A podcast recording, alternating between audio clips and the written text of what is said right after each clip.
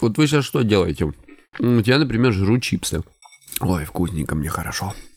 Блевать я, конечно, не пойду, но в спортзальчике можно это дело и отработать. Вот примерно чем на самом деле является булимия, друзья. Здравствуйте, это Егор и с психологом.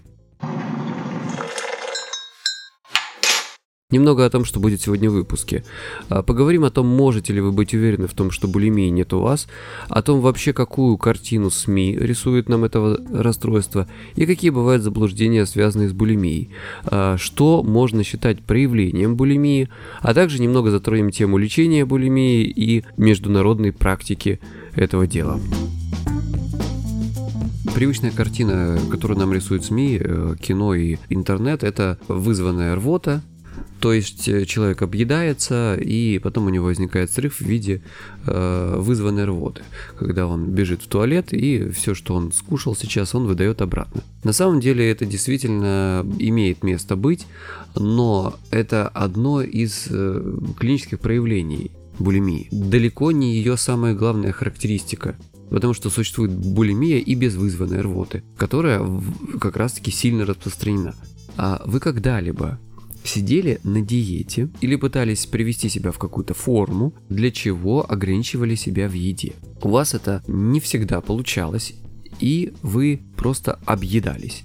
Либо ваша эта диета заканчивалась попойкой, когда вы просто всю неделю сидите на этой прекрасной диете, э, чувствуете себя прекрасным, сильным человеком, а в конце недели, когда вы э, видитесь с друзьями, либо едете на шашлычки, вы думаете, вот сегодня я не буду срываться, сегодня я буду э, правильным человеком, и тем не менее у вас нифига не получается, вы жрете, в понедельник вы берете себя опять в руки и думаете, ну все, на этой неделе так не будет, или э, я хотя бы то, что было у нас в выходные, отработаю в спортзале. Или начиная с сегодняшнего дня я буду придерживаться более жесткой диеты, чтобы компенсировать вот этот мой срыв в выходные дни. Вот это и есть самая распространенная картина булимии, которая часто встречается, так скажем, в быту. Так все-таки, что такое на самом деле булимия? Несколько фактов. А, Люди, которые страдают булимией, обычно нормального веса или немного выше среднего, буквально на несколько килограмм. Что мы видим э, на примере обычных людей в нашей стране. То есть это люди с нормальным весом или чуть выше среднего. Э, Большая часть женщин и всего 10-15% мужчин. Булимия, кстати, все чаще начала встречаться среди спортсменов, особенно в тех видах спорта, где предпочтительна худоба. Больше половины людей, страдающих булимией, имеют э, сопутствующие тревожные расстройства. Это такие вот сухие факты. Э, вот как, например, булимию описывает мой учитель Джорджо Нардоне, всемирно известный психотерапевт в своей книге «В плену у еды».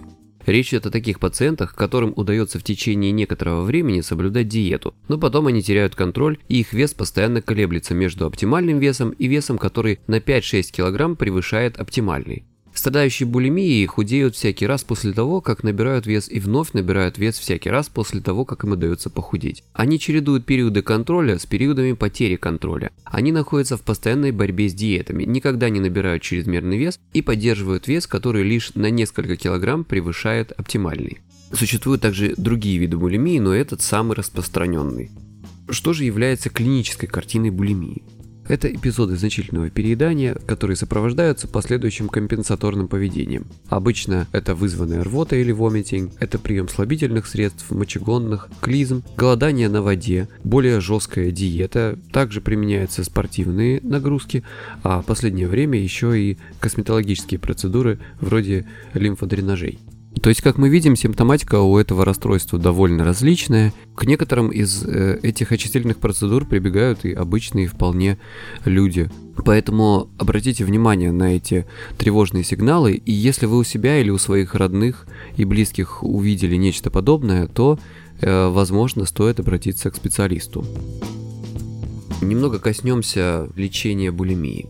Самый лучший, наиболее исследованный и статистически доказанный результат дает один вид терапии. Эта терапия основана на поведенческих аспектах человека. Когнитивно-поведенческая терапия является золотым стандартом. Еще лучшие результаты дает краткосрочная стратегическая терапия за меньшее количество времени и, соответственно, денег. Суть ее заключается в том, что удар наносится по главной предпринятой попытке решения. Человек, когда старается что-то сделать с, с этой самой своей проблемой, он делает некоторые попытки. Эти попытки приводят, собственно, к усугублению этой проблемы. В случае с булимией это попытки контроля желания есть. То есть чем больше контроль, тем больше он может быть потерян. Соответственно, чем больше контроль, тем сильнее будет срыв. То есть мы убираем этот чрезмерный контроль, пропадают срывы, человек может нормально питаться и при этом у него не возникают такие жуткие качели, а вес понемногу начинает идти вниз.